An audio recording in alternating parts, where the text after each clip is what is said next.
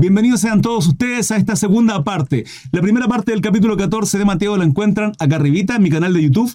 Así es que si no estás suscrito, suscríbete, deja tu like, te lo agradecería. Y comparte mi contenido si es sana doctrina, si es un mensaje cristocéntrico, si es de edificación y bendición para vuestra vida.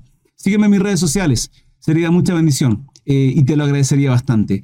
De ahora, desde el 22 en adelante, Mateo 14, Versículo 22, cambio pantalla por acá por Facebook y avanzamos. Estoy en simultáneo Instagram, TikTok, Facebook y YouTube, hermanos amados. En las cuatro plataformas en vivo e indirecto ahora mismo. Por cierto.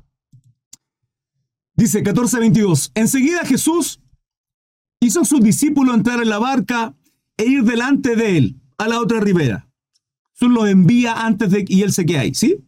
E ir delante de él a la otra ribera. entre tanto, que él despedía a la multitud. Despedida a la multitud, subió al monte a orar aparte. ¿Se dan cuenta cómo nuestro Señor Jesucristo se aparta constantemente para buscar del Padre, para descansar en su presencia ante nuestro Dios que nos consuela? Hermano, está agobiado, está cansado, está atribulado, está con conflictos, con problemas, depresivo, tristeza. ¿Cuál es la situación que hoy día está viviendo? Vuelvo a reiterar, lo podemos ver como nuestro Señor después de las noticias que recibe de Juan decapitado en la cárcel por el inmoral de Herodes, dice, oyendo Jesús se apartó de allí en una barca a un lugar desierto. Versículo 13. Vuelve nuevamente el Señor a hacer la obra, a andar a mucho, a predicar este mensaje de salvación, a pregonar justicia, a pregonar consuelo para los afligidos, sana a aquellos necesitados, enfermos, a consolar el corazón de los de los menesterosos, gracias por su ofrenda. El sermón del monte lo inicia así, bienaventurados sois, aquellos pobres de espíritu, porque de ustedes es el reino de los cielos. Capítulo 5, capítulo 6, capítulo 7. Y vuelve nuevamente. Gracias por las donaciones, hermanos, para lograr eh, la meta de TikTok. Dios los bendiga. Gracias, mi hermanita gringa roja. Dios la bendiga. Muchas gracias. Entonces, luego de, hacer la obra, vuelve nuevamente, despedida a la multitud, subió al monte a orar aparte. Y cuando llegó la noche, estaba allí solo, hermano, solo. Por eso yo recomiendo siempre, apártese en la noche. Tome mucha agua en la noche, hermano, mucha agua. Y a mitad de la noche levántese con la necesidad de ir al baño, cosa que despierte, se aparta de un rinconcito, busque del Señor o ponga una alarma o como usted quiera. Pero, ¿por qué en la noche, hermano Cris? Si yo puedo orar en la mañana o en la tarde, sí, usted puede orar en cualquier lugar en todo tiempo. Porque nuestro Padre, nuestro Dios, uno de sus atributos es que es omnipresente, está en todo lugar, en todo tiempo. Al mismo tiempo, hermano, ¿dónde está usted? Uruguay, Argentina, Bolivia, Venezuela, Perú, muchos me siguen de otros lugares de Chile. Al sur de Chile, al norte de Chile Norteamérica, muchos me siguen de Estados Unidos, desde México. Usted puede orar ahí y Dios está con usted y Dios está conmigo escuchando nuestra oración porque Él es omnipresente, además de omnisciente y de que es atemporal, Dios no tiene tiempo. Ahora, ¿por qué tiene que ser la noche? Porque en la noche no hay ruido, no están los hijos ahí revoloteando por todos lados, a los padres, la responsabilidad. Entonces usted ahí, todo ese cansancio, usted en la presencia de Dios y ora y busca de Él y hace lo que nuestro Señor Jesucristo nos muestra una y otra vez. Él se apartaba a orar, hermano. Se apartaba. Usted va a comenzar una oración a las 3 de la tarde y tiene el vecino con la música. Hermano, acá hay fuegos artificiales. donde yo vivo hay año nuevo todos los días. No sé por qué. Súper extraño. Nótese el sarcasmo, hermano. Despedida la multitud, subió al monte a orar aparte. Y cuando llegó a la noche, cuando llegó a la noche, estaba allí solo. Y ya la barca estaba en medio del mar, azotada por las olas. Porque el viento era contrario. Más a la cuarta vigilia de la noche, Jesús vino a ellos andando sobre el mar. Y los discípulos, viéndolo andar sobre el mar, se turbaron diciendo, un fantasma. Qué tremendo es esto, hermano. Y dieron voces de miedo. 27 pero enseguida Jesús le habló diciendo, tened ánimo, yo estoy, no temáis. Miren, acá no lo menciona, pero esto está en Marco capítulo 6. Jesús anda sobre el mar. Es algo tremenda la revelación que nos añade Marco a este escrito que, que no está en Mateo, porque en Marcos capítulo 6, desde el 45, Jesús anda sobre el mar. Miren, dice enseguida, hizo su discípulo entrar a la barca y delante de él a Bethsaida, a la otra parte de la ribera, dice, entre tanto que él despedía a la multitud. Ellos iban en la barca y Jesús se le aparece. Pero fíjense cómo, cómo finaliza. Y subió a ellos en la barca y se calmó el viento y ellos se asombraron en gran manera. Esto es Marcos capítulo 6, versículo 45 al 52. Estoy leyendo el 51. Y se asombraron en gran manera y se maravillaban. Hermanos, asombrados de lo que ocurre acá.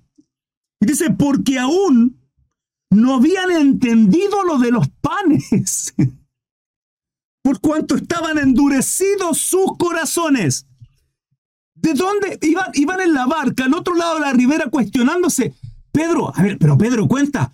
El Señor, el Señor te envió un secreto. O sea, estos panes, ¿de dónde salieron? Si teníamos cinco panes y dos peces.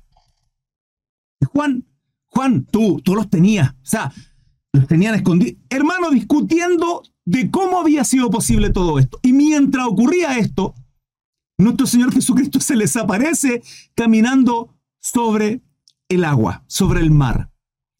Ahora lo tremendo de esto es que en Daniel, quienes vienen leyendo conmigo Daniel, no recuerdo hermano, ¿se dan cuenta mi memoria?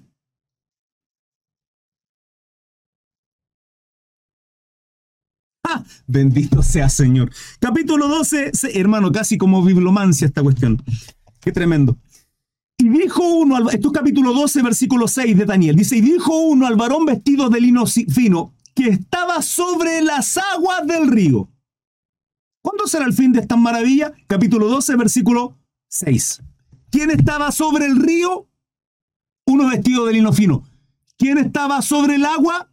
Nuestro Señor Jesucristo, hermano, todo el Antiguo, es que cada vez que uno ve al Antiguo Testamento y empieza a estudiarlo, se da cuenta que es una sombra apuntando a nuestro Salvador Jesucristo. Todo el Antiguo Testamento. No, pero ahí están guardando kosher, comiendo, comiendo kosher, guardando Shabbat, fiestas bíblicas, porque para eso hay que ser justo y salvo, porque Jesucristo y su obra maravillosa, perfecta, eterna, milagrosa, no alcanza, no es suficiente.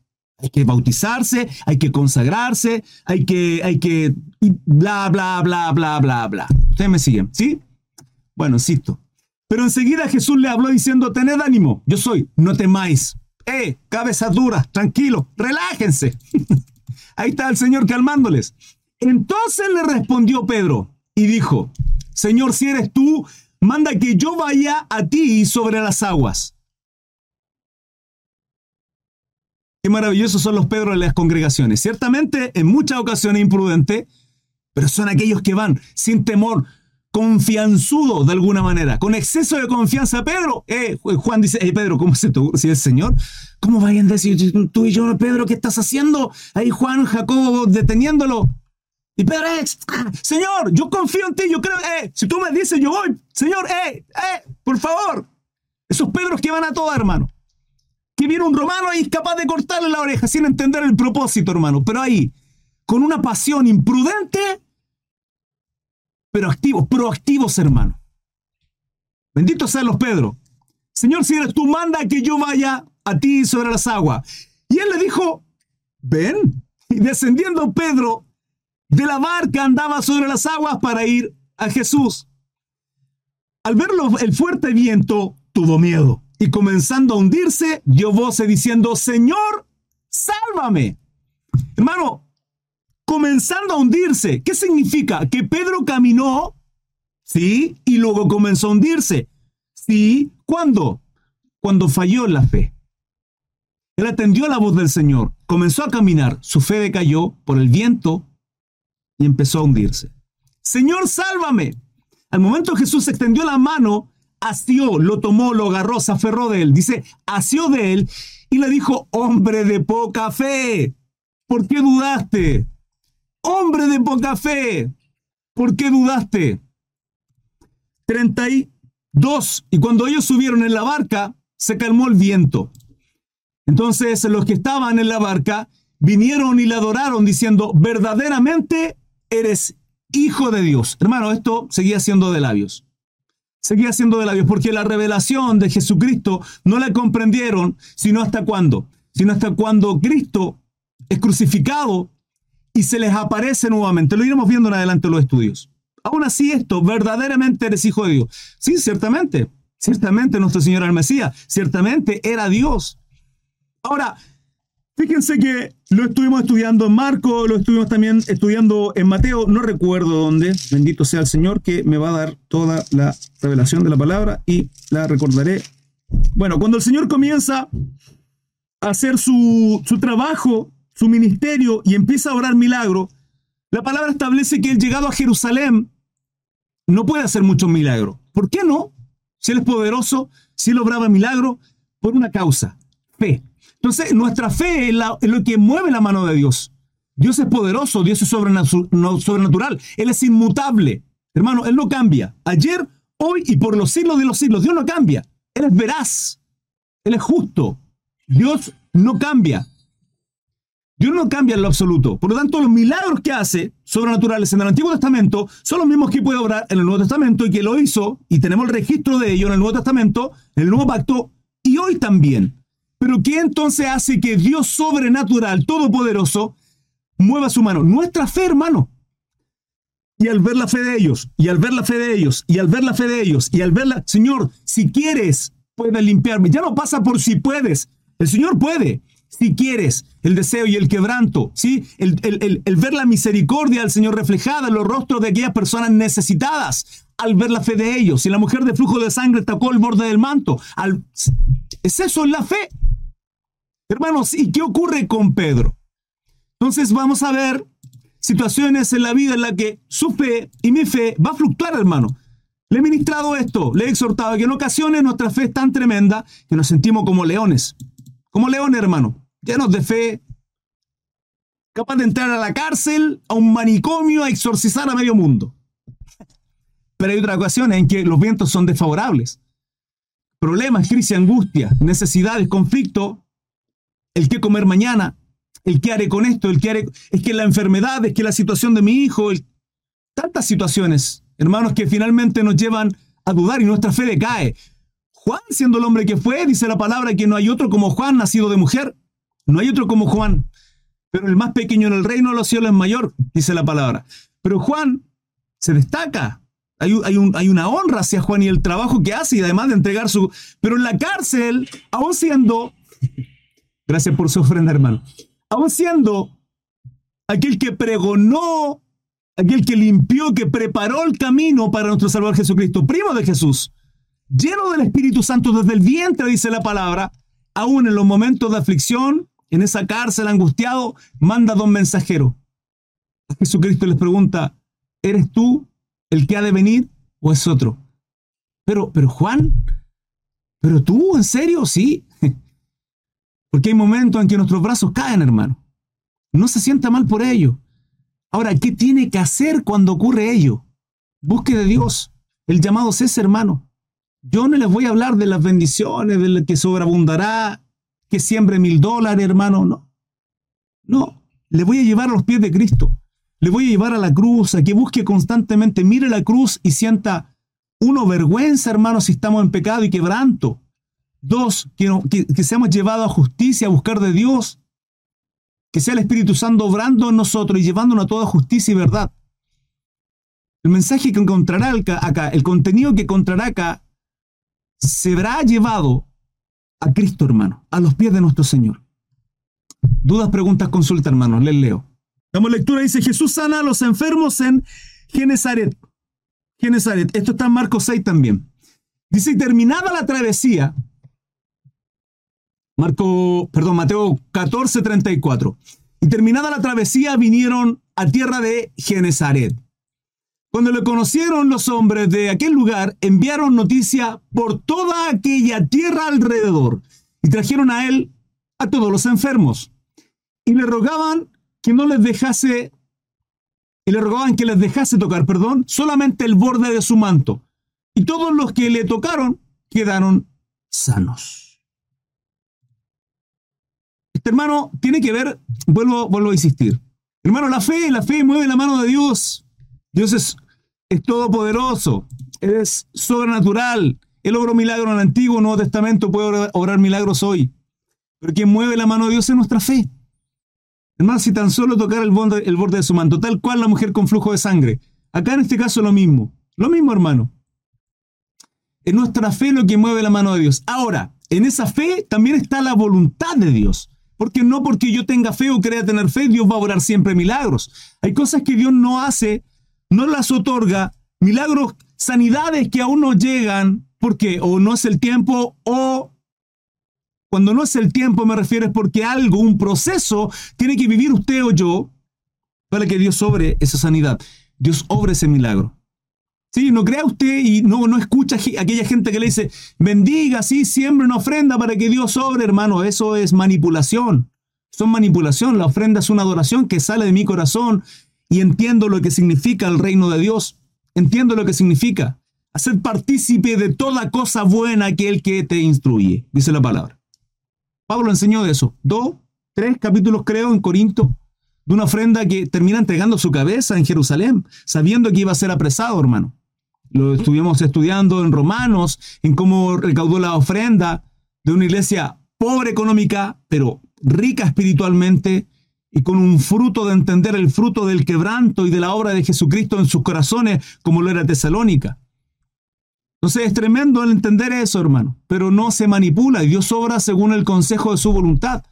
No obra porque usted no es el genio de la lámpara mágica que dice, eh, Padre, dame, bendecí, me, otorga, me, y Dios está ahí. ¿ah? Y andamos como ovejas todo el día, pidiendo y pidiendo y pidiendo. Bueno, Dios ama al dador alegre. Un dador alegre significa que yo entiendo que es una adoración la ofrenda. Consejo a aquellos que se congregan y tienen sus iglesias locales.